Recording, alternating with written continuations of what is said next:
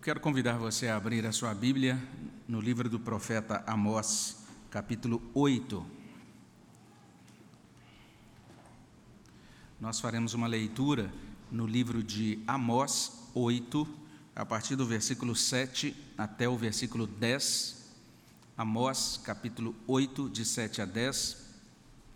Você que está em casa também é convidado a abrir a sua Bíblia nesse trecho da palavra de Deus, Amós 8, de 7 até 10.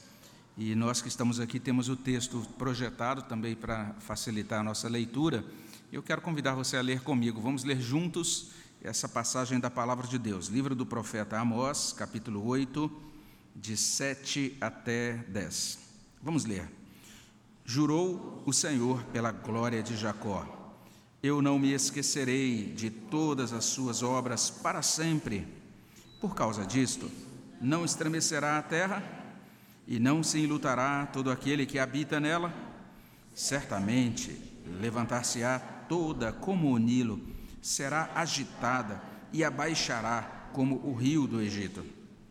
Sucederá que naquele dia, diz o Senhor Deus, farei que o sol se ponha ao meio-dia e entenebrecerei a terra em dia claro.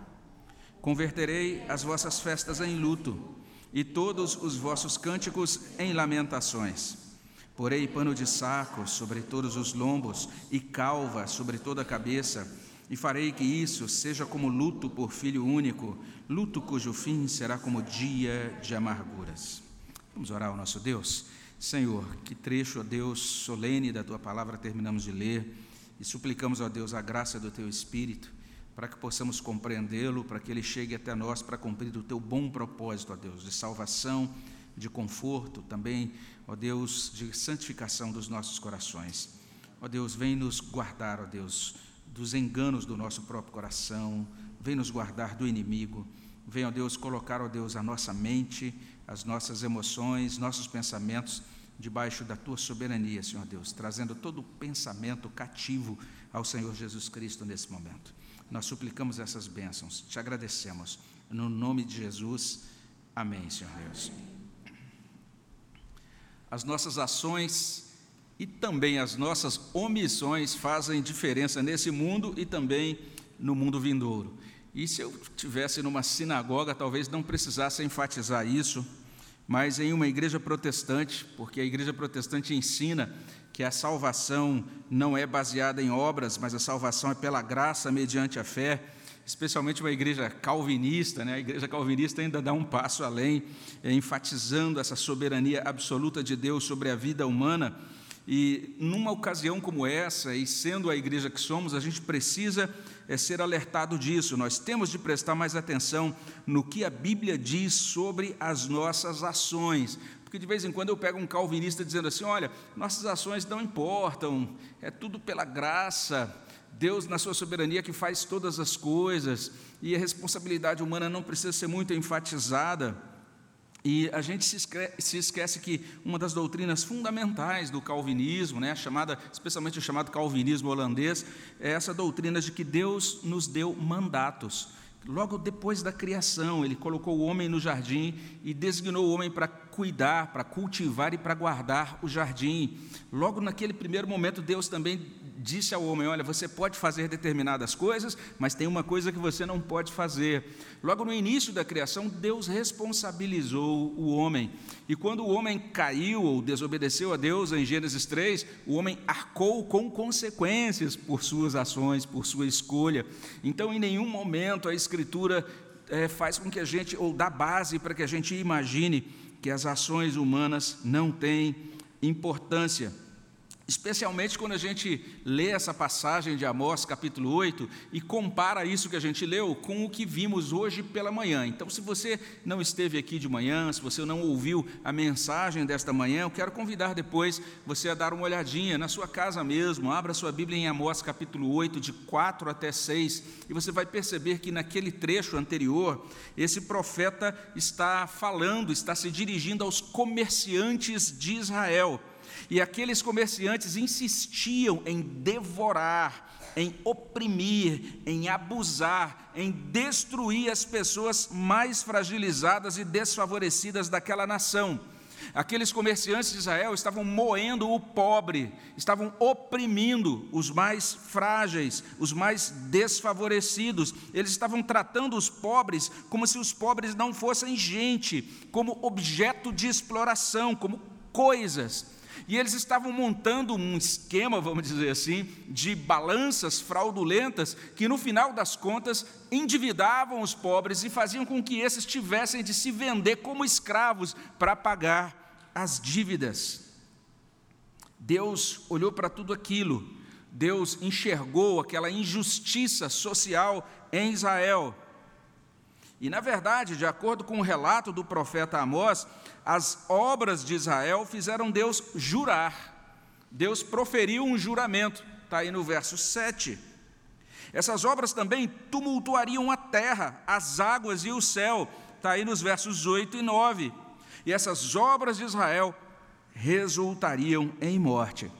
Então, se você olhar para o verso 7, você vai encontrar isso. As obras de Israel fizeram Deus jurar, porque a gente lê na Escritura: jurou o Senhor pela glória de Jacó. Eu não me esquecerei de todas as suas obras para sempre. Olha só o juramento que Deus faz nesse verso 7.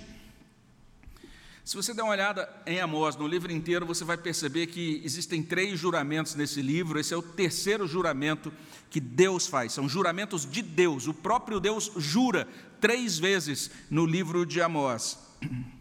E a gente encontra aqui essa expressão: Deus jura pela glória de Jacó. Então tem todo um debate, depois você pode consultar a versão escrita aí de posições diferentes sobre o que significa isso, Deus jurar pela glória de Jacó. Mas eu entendo isso literalmente como um sinônimo, uma espécie de declaração similar às anteriores, aos juramentos anteriores desse livro de Amós. Porque se olhamos lá para trás, lá no capítulo 4, versículo 2, Deus jurou por sua santidade. Depois, se você olha também para o capítulo 6, versículo 8, lá em 6, 8, Deus jurou por si mesmo. E agora, quando chegamos nesse capítulo 8, nós encontramos agora Deus jurando pela glória de Jacó. O que, que significa isso? Ele continua jurando por si mesmo. E ele continua nos, e agora ele está nos ajudando a compreender que ele próprio, o próprio Deus é a glória de Jacó. Então isso é muito importante, porque Jacó, até aquele ponto, estava se achando realmente glorioso. Era um país próspero, era um país defendido dos inimigos, era um país que, de certa maneira, é, tinha uma religiosidade pujante, é, templos muito bem frequentados, com cultos realmente muito bem é, favorecidos. Mas agora Deus jura, e Ele está dizendo: Eu sou a glória de Jacó. Então estou jurando pela glória de Jacó. E em cada um desses juramentos, depois vale a pena você conferir também, lá em 4:2, 6:8, aqui em 8:7, Deus está dizendo que ele castigará Israel. É isso que ele faz em cada juramento. Em cada juramento, Deus está dizendo: Eu vou castigar a nação por causa das más ações da nação porque a nação está procedendo mal. E o fato de Deus jurar simplesmente acrescenta solenidade a esses anúncios de juízo. Deus está dizendo com estes juramentos: a minha justiça será vindicada. Deus está dizendo com esses juramentos: as minhas sentenças serão executadas. Eu estou jurando por minha santidade, estou jurando por mim mesmo, estou jurando pela glória de Jacó. E se você percebe aí os detalhes do juramento, ainda no verso 7, Deus está jurando o seguinte: Eu não me esquecerei de todas as obras de Israel, e não me esquecerei para sempre. Isso é impressionante, porque existem trechos da palavra de Deus, por exemplo, um dos salmos mais belos, né, que a gente realmente tem muito prazer em ler, é o Salmo 103.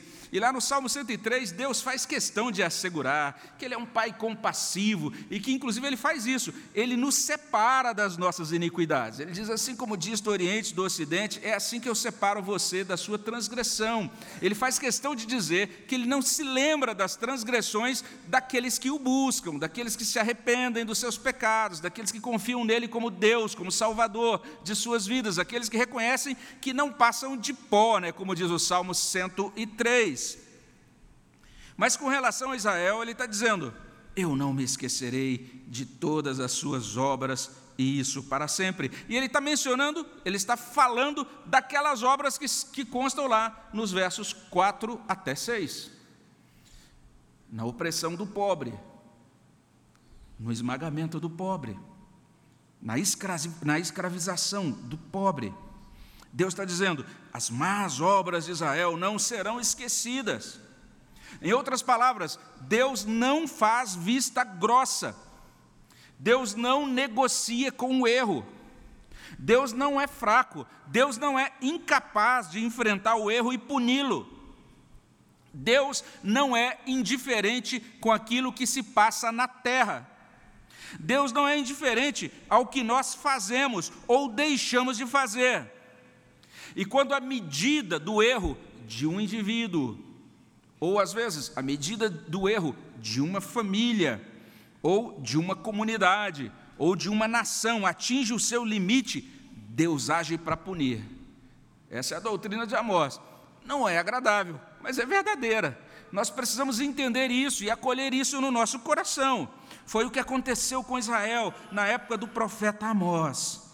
As más obras de Israel fizeram Deus jurar mas não apenas isso, além disso, em segundo lugar, as obras de Israel tumultuarão a terra, as águas e o céu, é o que consta nos versos 8 e 9. Por causa disso, não estremecerá a terra, não se lutará todo aquele que habita nela, certamente levantar-se-á toda como o Nilo, será agitada e abaixará como o rio do Egito Sucederá que naquele dia, diz o Senhor Deus, farei que o sol se ponha ao meio-dia e entenebrecerei a terra em dia claro.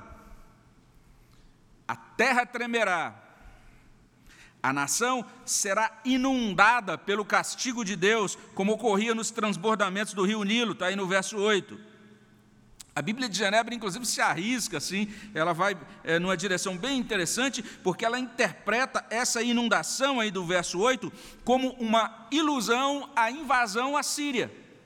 A nação sendo tomada pelos exércitos inimigos, e aquilo então provocando uma convulsão social e política na nação. E para completar, diz o verso 9: as trevas tomarão conta do céu naquele dia e Deus diz: Eu mesmo farei isso. Olha o que ele diz: Farei, entenebrecerei. Eu farei, é o que Deus está dizendo. Ele próprio vai executar esse juízo. E é muito interessante a gente compreender isso, não é? Ah, tem um trecho, inclusive, bem interessante das Institutas, em que Calvino comenta aquele episódio é, da, da, da, situação terrível de Jó, e Jó, num, num único dia, ele perde seus bens, perde família, e é, ele então faz a, a, seguinte pergunta: João Calvino faz a pergunta. Ele diz: afinal de contas, quem é responsável por todo esse infortúnio de Jó? Será que é Satanás? E aí ele vai dizer: sim, é Satanás. Satanás está provocando isso. Deus deu a ele liberdade para fazer isso na vida de Jó. Mas será que os homens que roubaram ali os rebanhos de Jó e que assassinaram também os servos de Jó são responsáveis diante de Deus pelo seu pecado? Calvino vai dizer: claro que eles são, porque eles foram movidos por suas cobiças, foram movidos então pelas más intenções, pela violência dos seus corações. Mas aí Calvino vai dizer: mas por cima de, todo, de todos eles está Deus, soberano, reinando sobre todos eles. Então nada está acontecendo na vida de Jó que não tenha sido decretado, que não esteja debaixo da soberania e do controle e da orientação de Deus. Ainda que seja incompreensível, ainda também que seja assustador. O próprio Deus fará, o próprio Deus entenebrecerá. Esse é o modo muito típico dos profetas de anunciar a vinda dos julgamentos temporais de Deus. Não é apenas aqui em Amós, você vai encontrar muitas vezes em outros profetas esse tipo de anúncio, esse anúncio de que virá um dia de prestação de contas, e nesse dia então as agitações na terra vão se entrelaçar com as agitações no cosmos, no universo. A criação será afetada pela ira do Todo-Poderoso que vai tratar com as nações. Amós está dizendo isso as obras de Israel tumultuariam a terra, as águas e o céu. Mas em terceiro lugar, ele prossegue dizendo: as obras de Israel resultarão em morte. Olha o que Deus promete aí no verso 10: Converterei as vossas festas em luto, todos os vossos cânticos em lamentações. Porei pano de saco sobre todos os lombos e calva sobre toda a cabeça. E farei que isso seja como luto por filho único, luto cujo fim será como dia de amarguras. Se você der uma olhadinha aí no texto, especialmente se você tiver a revista e atualizado, você vai perceber essa insistência do oráculo na ideia de luto. Aparece aí no verso 8 a palavra luto. No verso 8 a gente encontra não se enlutará. E mais adiante no verso 10 você encontra a palavra luto três vezes na nossa versão revista e atualizada. O texto ainda menciona a supressão das festas e dos cânticos. Hoje de manhã eu expliquei um pouquinho sobre a chamada Festa da Lua Nova, uma semana por mês de dedicação a Deus, de louvores a Deus. Essas festas todas serão suprimidas, é o que diz o verso 10. E a nação será tomada por lamentações e amarguras, são as palavras que você encontra aí no verso 10, na nossa versão, ao meio da revista e atualizada. E a descrição assustadora desse episódio aparece, aparece em uma paráfrase. Olha só o que diz essa paráfrase: diz assim: Vou transformar suas festas em funerais, e todas as músicas que vocês cantam em cantos fúnebres. Todos vão andar por aí em trapos, com os olhos fundos e a cabeça rapada. Pensem no pior que poderia acontecer. Digamos que seu único filho foi assassinado. Isto é uma pista do que será o dia do julgamento. Isso e muito mais. Esse é o anúncio feito pelo profeta Amós. Desagradável que só, dificílimo. Mas a gente precisa entender, isso será assim por conta das más ações de Israel.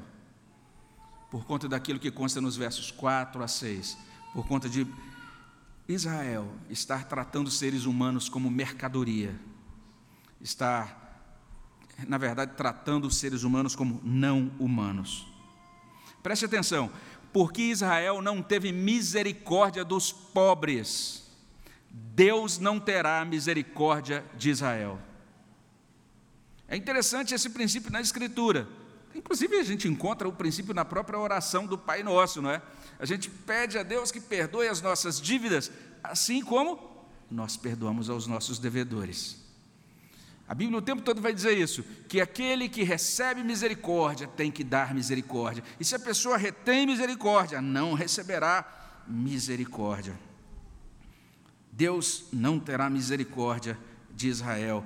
Ou como diz o doutor Alec Motier, ele diz assim: Eis aí então uma coisa que o Todo-Poderoso não pode fazer.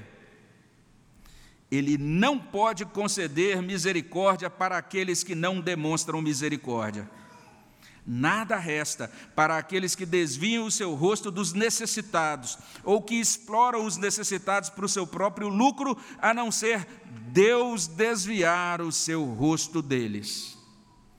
Foi o que aconteceu com Israel no oitavo século antes de Cristo. Triste demais, terrível demais, verdadeiro demais. As, as obras de Israel resultarão em morte. Dito isto, a gente pode concluir. E como a gente sempre faz, né, relembrando que, de acordo com esse trecho, com essa passagem da palavra de Deus, Amós 8, de 7 a 10, as obras de Israel fizeram Deus jurar não se esquecer dos pecados, essas obras más tumultuaram a terra, as águas e o céu e, lamentavelmente, resultaram em morte. Eu quero só chamar a atenção para algumas aplicações rápidas. A primeira delas é que a gente precisa entender que Amós não está falando aqui primariamente do juízo final. Ele está falando de um juízo temporal. Ele está falando de uma destruição da nação de Israel. No ano 722 a.C., a capital de Israel, Samaria, caiu sob os assírios.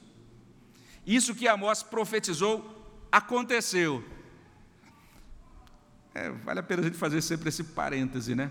Olha que diferença esses profetas da Bíblia com os profetas que a gente vê por aí hoje. O profeta que a gente ouve hoje, ele normalmente diz: vai acontecer isso. Aí você, oh, mas não aconteceu. Ele fala: ah, é porque você não teve fé. Não, mas aí você, não, agora eu, tenho, eu, vou fazer uma campanha de fé. Você fica 30, 21 dias na campanha de fé.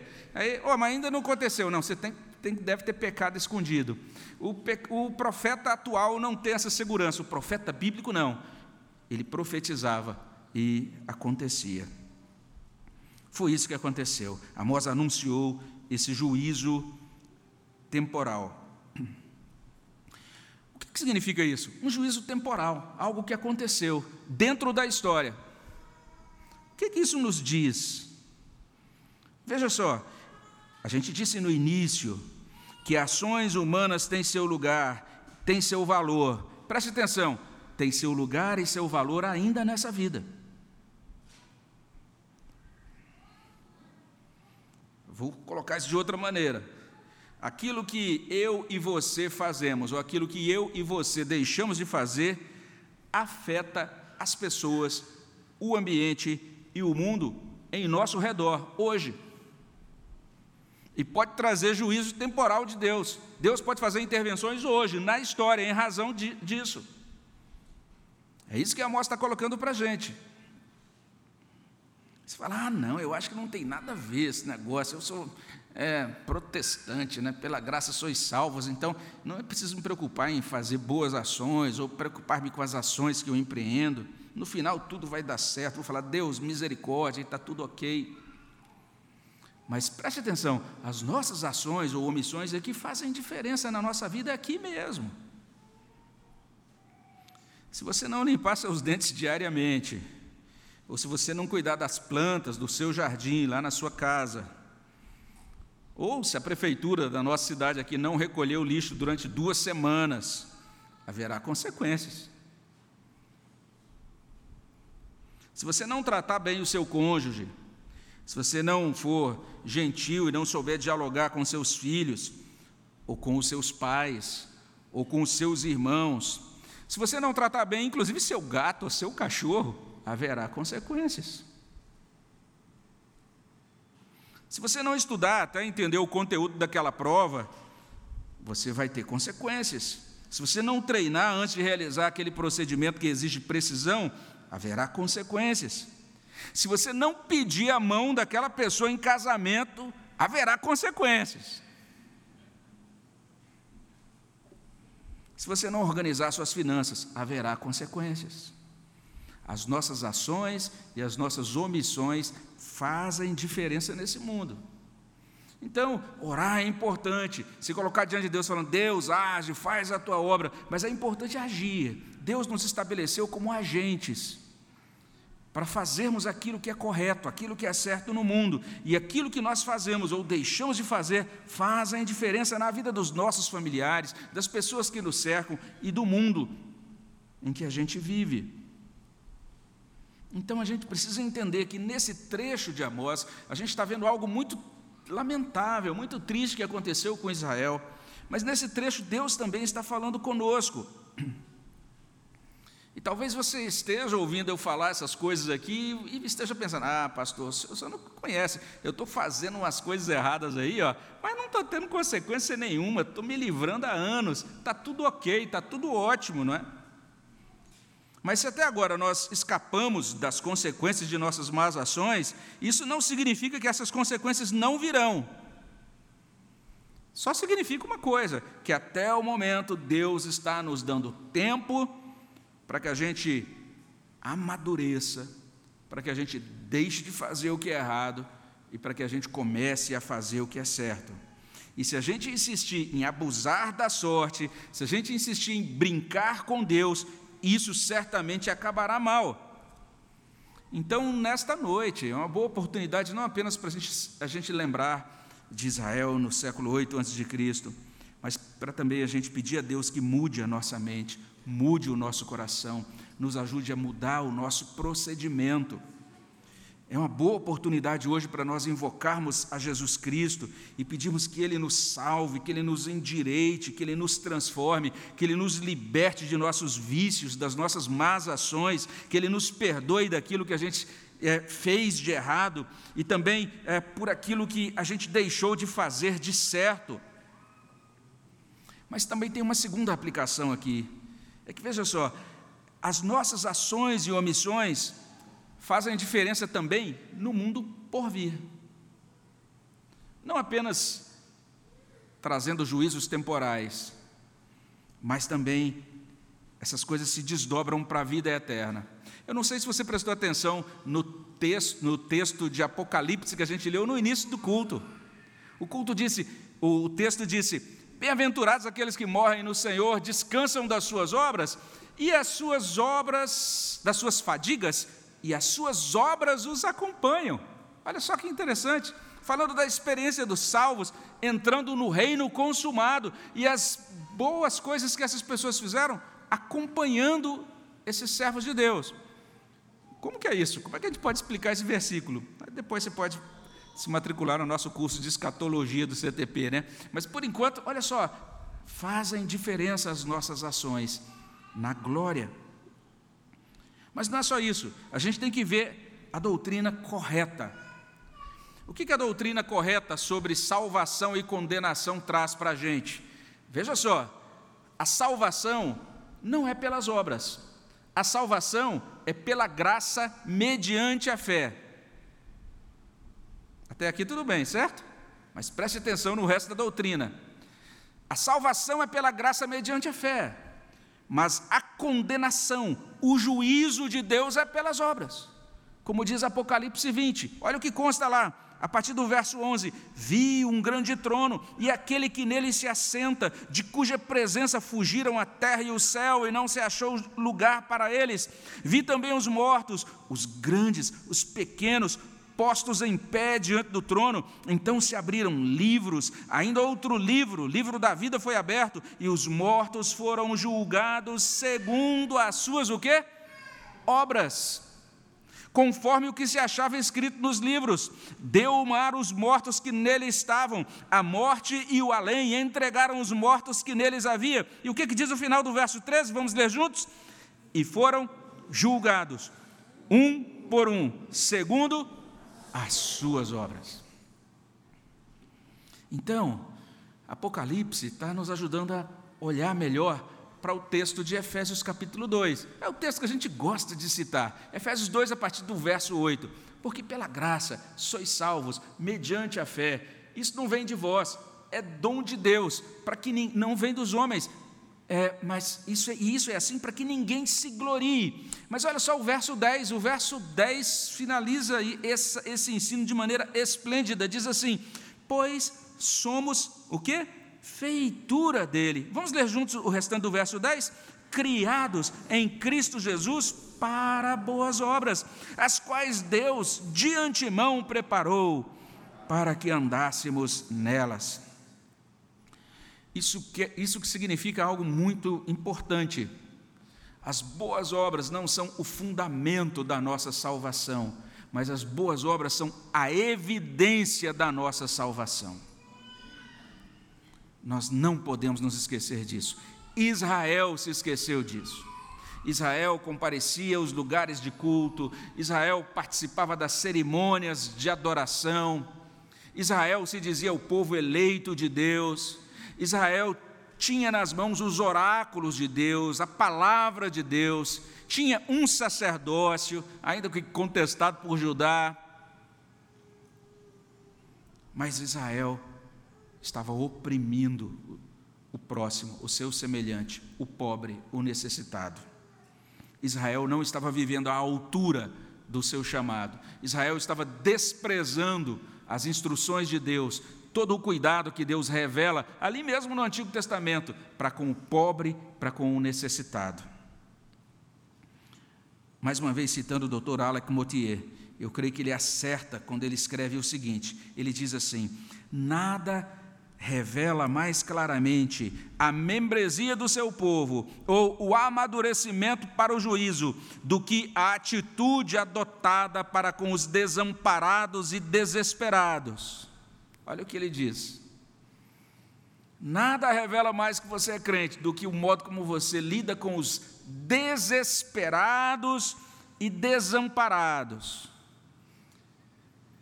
E aí o Dr. Moutier termina dizendo assim: isto revela se nos parecemos ou não com aquele que reivindicamos adorar. Porque Jesus olhava para o desesperado e para o desamparado. Jesus ministrava com amor ao desamparado e ao desesperado. O doutor Motier está dizendo: se nós pertencemos a Jesus, nós vamos nos parecer com Jesus e também vamos atentar para o desamparado e o desesperado. Que Deus tenha misericórdia de nós, para que, pelo poder e graça dEle, nós sejamos feitos cada dia mais semelhantes a Jesus, a quem nós viemos adorar aqui nesta noite. Amém? Vamos orar sobre isso. Senhor, traz a tua palavra para o nosso coração. Ajuda-nos, ó Deus, a caminhar contigo e a te servir e configurar, ó Deus, o nosso proceder não, ó Deus, com a expectativa de comprarmos o Senhor, de ganharmos crédito para a nossa salvação, mas que nós possamos, ó Deus, ter um, uma caminhada para que seja confirmada em nós aquela palavra do próprio Senhor, para que as pessoas possam ver as nossas boas obras e assim glorificar o nosso Pai que está nos céus. Que seja assim na vida do teu povo, nas nossas vidas, é o que pedimos no nome de Jesus. Amém, Senhor Deus o nosso coral vai louvar ao Senhor mais uma vez. Vamos louvar ao Senhor com o coral adulto.